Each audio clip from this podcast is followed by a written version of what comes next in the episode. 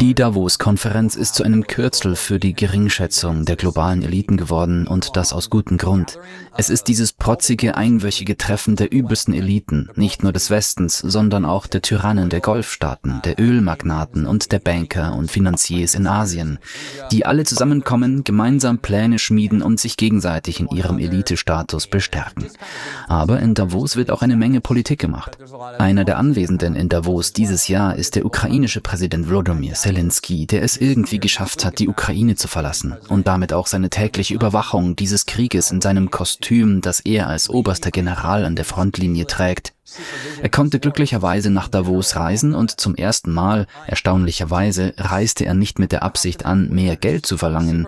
Während wir hier sprechen, trifft sich Präsident Biden mit führenden Vertretern des Kongresses im Weißen Haus. Nach derzeitigem Stand hat Präsident Biden um 110 Milliarden Dollar Soforthilfe gebeten. 14 Milliarden für Israel, 60 Milliarden für die Ukraine und dann noch einmal etwa 40 Milliarden für verschiedene Projekte. Aber 60 Milliarden sind der eigentliche Wunsch und zwar für die Ukraine, damit der Krieg weiter finanziert werden kann. Natürlich wird jeder für die 14 Milliarden Dollar zugunsten Israels stimmen. Niemand stellt in Frage, dass dieses Geld nach Israel gelangt. Aber 60 Milliarden Dollar für die Ukraine, da gibt es einen bedeutenden Teil der republikanischen Fraktion, der sich dem widersetzt. Sollten sie den Beschluss durchbringen, wird er auf jeden Fall mit deutlicher Mehrheit verabschiedet werden, denn es gibt mehr als genug Demokraten. In der Tat werden alle Demokraten mit Ja stimmen. Es wird mehr als genug Kriegsbefürworter in der Republikanischen Partei geben, die sich mit den Demokraten zusammenschließen und eine Mehrheit bilden können. Derzeit vertritt Mike Johnson, Sprecher des Repräsentantenhauses, die Position Position, dass er den Gesetzesentwurf nur dann vorlegen wird, wenn das Weiße Haus ernsthafte und substanzielle Zugeständnisse macht, um den Republikanern die Art von Grenzsicherheit zu geben, die sie seit langem fordern, zum Beispiel Mauern und echte Anstrengungen, Menschen fernzuhalten. Und offensichtlich hat Joe Biden ein großes Problem, denn wenn er ernsthafte Zugeständnisse macht, um die Grenze zu verschärfen und Menschen daran zu hindern, ins Land zu kommen, ja sogar Menschen, die gerade erst angekommen sind, abzuschieben, wird er große Probleme mit wichtigen Wählergruppen in seiner Partei haben, denen vier Jahre lang gesagt wurde, dass diese Art von Grenzpolitik, die Donald Trump wollte, faschistisch, weiß-nationalistisch und rassistisch ist und darauf abzielt, dunkelhäutige Menschen aus unserem Land fernzuhalten. Aber wenn er diesen Dingen nicht zustimmt, wird er sich nicht nur der politischen Verwundbarkeit einer unsicheren Grenze gegenüber sehen, sondern auch an der Erfüllung seiner eigentlichen Ziele gehindert werden, nämlich der Bereitstellung von 60 Milliarden Dollar für die Ukraine, um diesen Krieg aufrechtzuerhalten.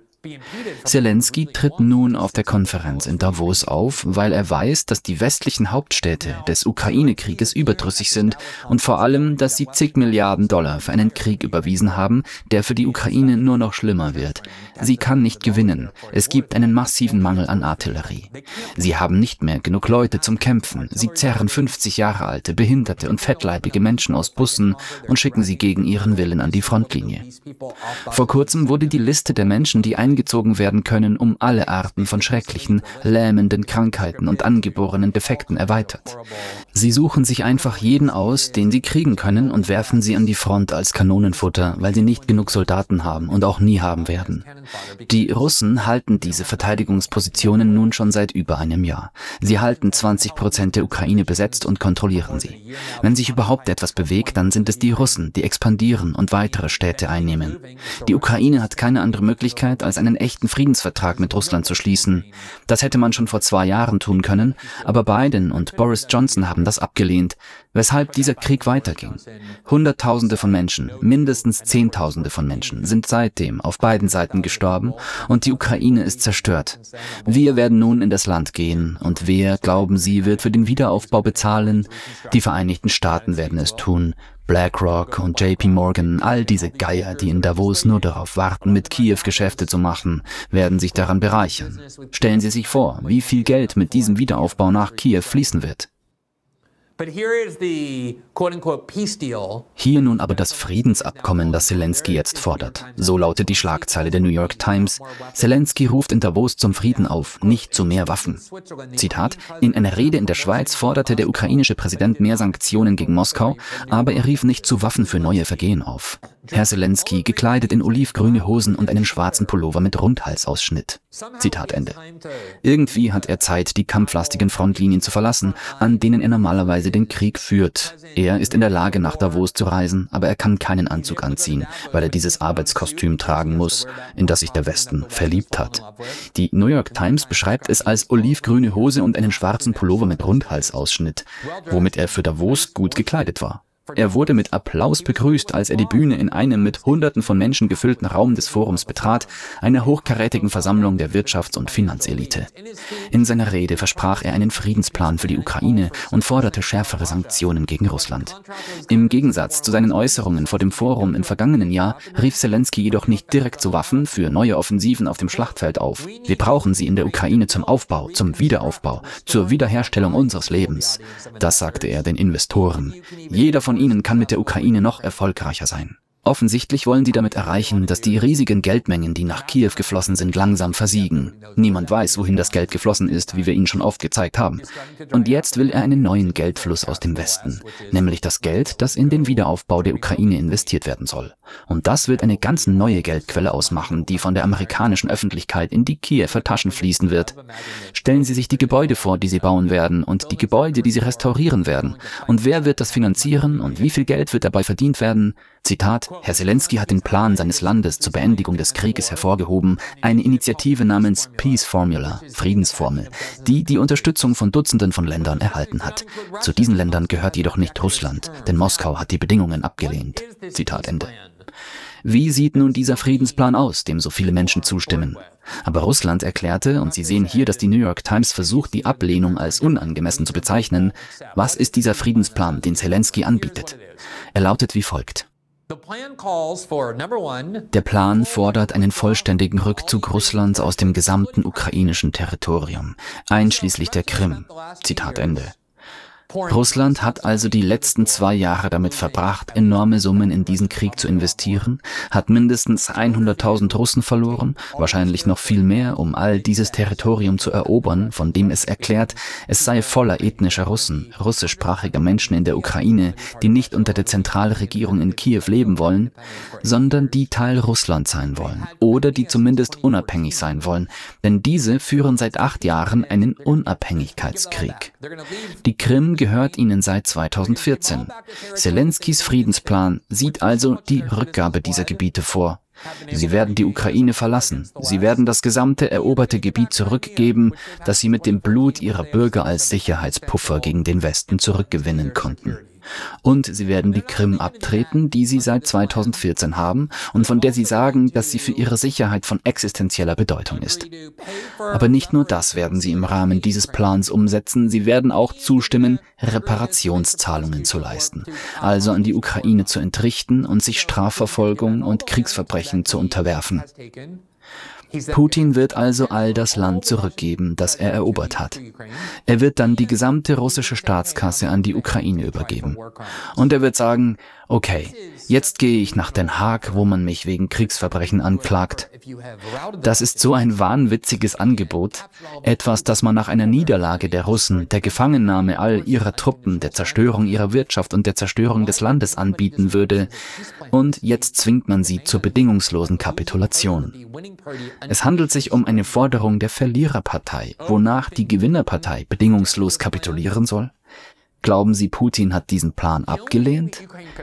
Das Einzige, worüber die Ukraine möglicherweise verhandeln könnte, ist, dass die Russen einen Teil der Ostukraine behalten und diesen Provinzen eine Art unabhängigen oder autonomen Status geben. Oder zumindest ein Referendum, damit die Bürger dieser Provinzen entscheiden können, ob sie Teil Russlands sein wollen. Oder wollen sie die Unabhängigkeit? Ähnlich dem Referendum, das der Bevölkerung des Kosovo angeboten wurde, als es um die Unabhängigkeit des Kosovo und die Abspaltung des Kosovo von Serbien ging wie es in den späten 1990er Jahren nach der Bombardierung Serbiens durch die USA geschah. Das wäre das Modell. Und dann müssten die Ukraine akzeptieren, nicht Mitglied der NATO zu werden, sondern ein neutrales Land zu sein. Sie geben Russland die Sicherheit, die es vom Westen braucht, damit dieser sich nicht bis zu ihrer Grenze ausbreitet. Aber einen Friedensplan wie diesen anzubieten wäre so, als würde die Hamas morgen sagen, okay, wir haben einen Friedensplan für Israel, wonach ihr alle Truppen aus dem Gazastreifen abzieht, dann 100 Milliarden Dollar von Israel an den Gazastreifen überweist, damit wir den Wiederaufbau von allem, was ihr zerstört habt, finanzieren können. Und Netanyahu wird auf einem öffentlichen Platz gehängt, zusammen mit seinen zwölf von uns ausgewählten Spitzenbeamten. Das wäre so, als ob Gaza diesen Friedensplan unterbreiten würde und jemand sagen würde, Gut, das sollte vielleicht geschehen. Aber ihr seid offensichtlich nicht in der Lage, dies zu unterbreiten, denn ihr gewinnt diesen Krieg nicht. Ihr habt keine Armee, ihr habt kein Militär, ihr werdet vernichtet. So verhält sich das Ganze. That is what this is like. It is Remember, we showed you before this article from Time Magazine back in November. Erinnern Sie sich, dass wir Ihnen bereits im November diesen Artikel aus dem Time Magazine gezeigt haben, in dem hochrangige Beamte von Zelensky zum Time Magazine eilten, um den Westen vor der völligen Wahnvorstellung von Zelensky zu warnen. Und hier sehen Sie es. Jeder in Kiew weiß, dass der Krieg im Grunde genommen vorbei ist, außer Zelensky. Das ist der Artikel des Time Magazine vom 1. November. Niemand glaubt so sehr an unseren Sieg wie ich. Einblicke in Volodymyr Zelenskys Kampf, die Ukraine im Kampf zu halten. Dort heißt es, Zitat, Zelenskys Hartnäckigkeit, so sagen einige seiner Mitarbeiter, hat die Bemühungen seines Teams beeinträchtigt, eine neue Strategie, eine neue Botschaft zu erarbeiten. Während sie über die Zukunft des Krieges debattierten, blieb ein Thema tabu, die Möglichkeit, mit den Russen ein Friedensabkommen auszuhandeln. Trotz der jüngsten Rückschläge auf dem Schlachtfeld hat Zelensky keine Absicht, den Kampf aufzugeben oder um irgendeine Art von Frieden zu ersuchen. Im Gegenteil, sein Glaube an einen endgültigen Sieg der Ukraine über Russland hat sich in einer Form verfestigt, die einige seiner Berater beunruhigt. Er ist unerschütterlich und grenzt ans Messianische. Er verblendet sich selbst. Zitat Ende. Er verblendet sich selbst, sagt einer seiner engsten Vertrauten frustriert. Wir haben keine Option mehr. Wir werden nicht gewinnen, aber versuchen Sie mal ihm das zu erklären. Zitat Ende. So sieht die Situation also aus. Auf der einen Seite haben wir einen Staatschef, der an der Spitze dieses Landes steht, dessen Krieg wir finanzieren, der nach Aussage seiner eigenen Berater und Beamten Wahnvorstellungen hat. Er lebt nicht in der Realität und er erscheint in Davos mit einem Friedensplan, der ein kompletter Witz ist. Und die New York Times berichtet, viele Leute seien einverstanden wie der Westen, während Moskau nicht bereit sei, dieses Abkommen zu akzeptieren. Als ob es sich dabei um eine Art seriösen Vorschlag handeln würde, der auch nur im entferntesten dem ähnelt, was passieren müsste, damit dieser Krieg beendet wird.